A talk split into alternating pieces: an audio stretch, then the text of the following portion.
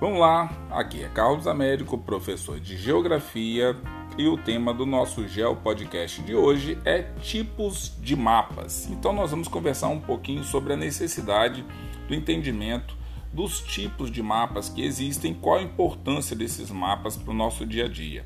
Então vamos lá. Um mapa é uma carta geográfica, ou seja, é a representação gráfica sobre um plano de fenômenos geográficos referentes a um espaço determinado. Um pequeno trecho da superfície terrestre, que pode ser um país, que pode ser uma parte de um país, de um território, uma região, um espaço, lugar, a totalidade da superfície do globo, por meio do uso de um sistema de projeção, envolve matemática e conhecimentos de ângulos tal, de uma escala e de um sistema de legendas, símbolos gráficos, cores, sinais, formas e você consegue fazer uma estruturação do mapa. Os mapas são sempre uma simplificação do real, feita sobre uma superfície geométrica plana. No caso, pode ser um papel, monitor de um computador, de um tablet ou até mesmo do celular. Por mais detalhes que o mapa tenha, ele sempre é uma simplificação do lugar que o cartógrafo quer representar. Então, ali no papel, ele não pode colocar todos os eventos, todos os fenômenos que estão acontecendo ele vai tentar representar o máximo possível. E alguns eventos são muito dinâmicos. Então, assim, o cartógrafo às vezes não consegue pegar, não é porque ele não quer, é porque não tem condição dele fazer isso daí. Então, você tem que buscar alimentar esses tipos de mapas com informações constantes para que eles possam mostrar algo mais próximo da realidade. Então você pode conferir mapas de todos os tipos, de todos os países, continentes, incluindo o mapa do Brasil ou do seu estado ou da sua região. Por exemplo, mapas dos estados brasileiros. Segundo o IBGE, o Brasil está dividido em cinco regiões. São elas: região Norte, Nordeste, Centro-Oeste, Sudeste e Sul. Então esse é um dos mapas mais clássicos que nós temos, mas tem também um mapa da divisão geoeconômicas, que aí é região norte, centro-sul e nordeste. Mapa da América. Culturalmente, o continente americano está dividido em duas partes, América anglo-saxônica e latina, mas a América também pode ser dividido no mapa como América do Norte, América Central e América do Sul. Você tem também o mapa mundi, que as feições da superfície da Terra podem ser representadas de várias maneiras. Quando se trata de uma pequena área, podemos usar uma maquete ou uma planta. Porém, à medida que o tamanho da região aumenta, os mapas passam a ser é, o melhor recurso.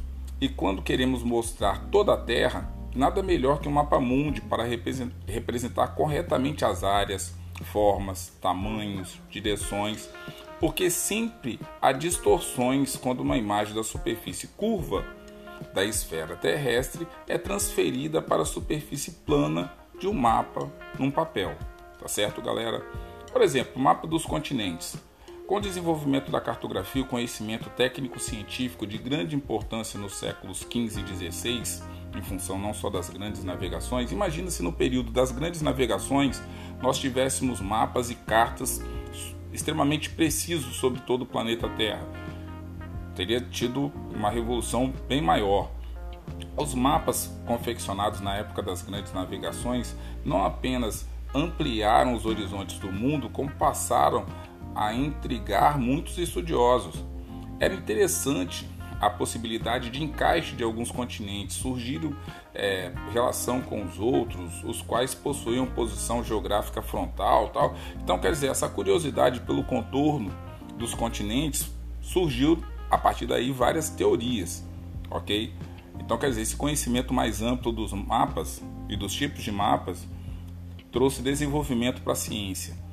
Mapas de países do mundo, da mesma forma que o ser humano precisa ter e conhecer suas limitações, também os países precisam ter seus limites, ou seja, sua linha demarcatória para exercer é, tridimensionalmente terra, mar e ar sua soberania. Então, quer dizer, um país que sabe o seu mapa, que conhece o seu limite, conhece os seus vizinhos, conhece os seus recursos, é conhecimento.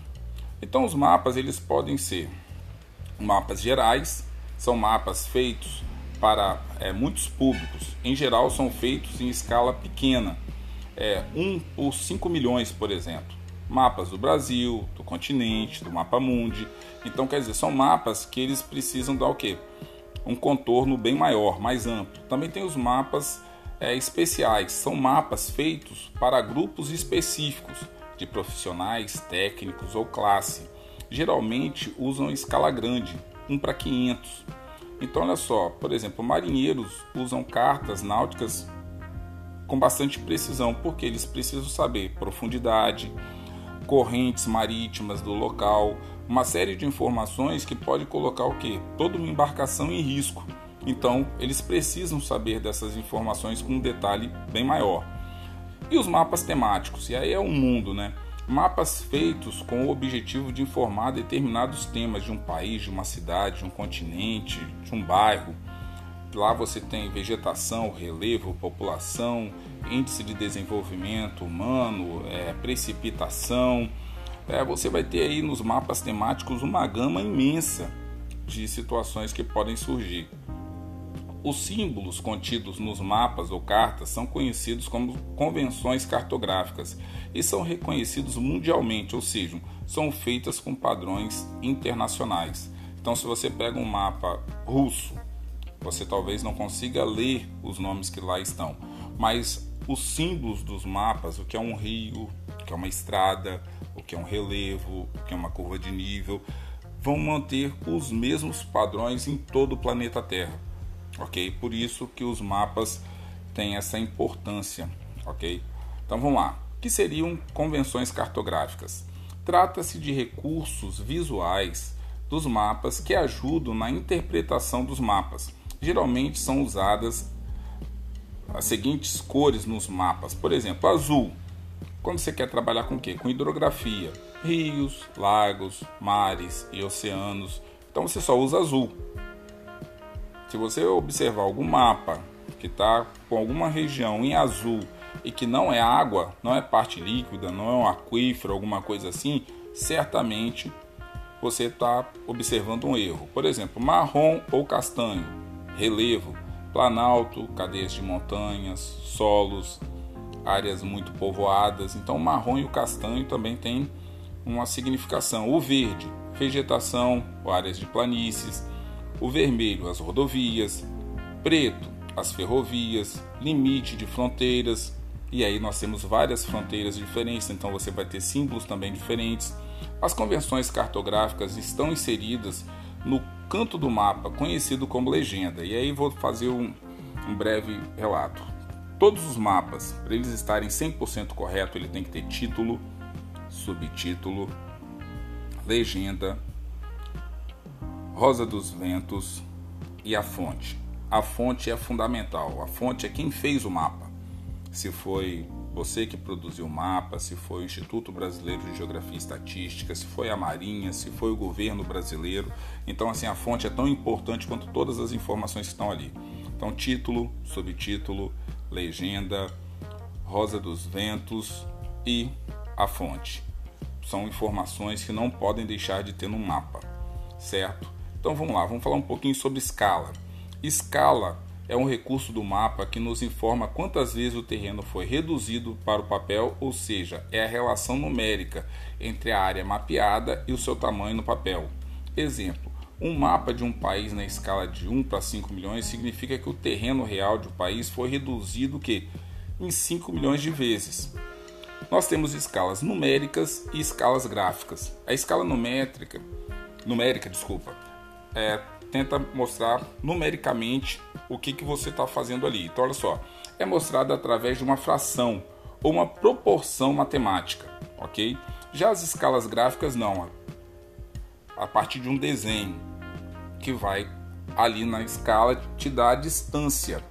É muito importante o seguinte, quando você às vezes pega um mapa, isso daí é uma dica ou uma pegadinha para vocês caso façam uma prova amanhã ou depois.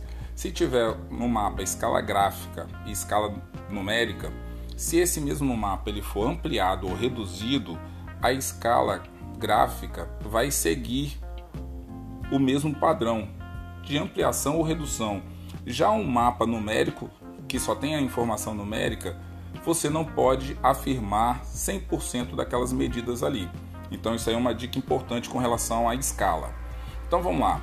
As escalas numéricas e gráficas elas têm representações diferentes. Por exemplo, a escala numérica lê-se da seguinte forma: 1 centímetro do mapa equivale ao que? 500 quilômetros no papel. Já a escala gráfica lê-se o seguinte: por exemplo, no exemplo que estou mostrando aqui, né? 1 centímetro no mapa, no mapa equivale o que? A 5 quilômetros da realidade. Então, a escala gráfica e a escala numérica elas vão variar dependendo da finalidade de cada uma delas. Então vamos lá, escala grande e escala pequena. Um mapa em pequena escala, com, como os planisférios e os mapas dos continentes, tem o denominador maior e representa uma área muito grande, mas não mostra detalhes das áreas mapeadas. Então você perde detalhe no mapa com escala pequena. Já o mapa de escala grande como os mapas urbanos, tem um denominador, oh, desculpe, um denominador menor e representa uma área menor, mas mostra informações precisas e detalhadas desse mapa. Então, se você está fazendo um estudo urbano, tal, você precisa o quê? De uma escala grande para você ver detalhes pequenos e você conseguir mensurar isso daí. Se você vai ver o, o ta tamanho do planeta Terra inteiro, aí você já tem que usar uma pequena escala para você dar uma proporção de área maior. Essa que é a sacada entre escala grande e escala pequena. Pois bem, e aí nós já estamos terminando. Diferentes tipos de mapas. Nós temos cartas, mapas e eles têm finalidades diferentes. Então olha só, as cartas representam pequenas áreas como cidades, prédios, fazendas. Usam grandes escalas, 1 para 500, 1 para 10 mil. Já os mapas retratam informações de países, regiões ou até mesmo do planeta inteiro. Então aí você já tem escalas o que? Menores, 1 para 5 milhões e por aí vai. O que diferencia os dois tipos é o detalhamento, pois as cartas mostram mais detalhes do terreno, pois usam escalas grandes, enquanto os mapas mostram detalhes menores, pois usam o que? Escalas pequenas, tá certo? E aí encerra-se esse Geo Podcast falando um pouquinho sobre tipos de mapas. Então vamos lá as perguntas. Pega aí um papel, uma caneta e vamos anotando. Questão número 1. Um, quais são os tipos de mapas? Então, questão número 1. Um, quais são os tipos de mapas? Questão número 2. Para que servem as convenções cartográficas? Questão número 2. Para que servem as convenções cartográficas? Questão número 3 e a última. Diferencie a escala numérica da escala gráfica. Então, questão número 3. Diferencie escala numérica da escala gráfica. Tá certo, galera? Até a próxima. Abração. Tchau. E foi, galera. Bons estudos e obrigadão aí por estar tá ouvindo os podcasts, tá certo? Até.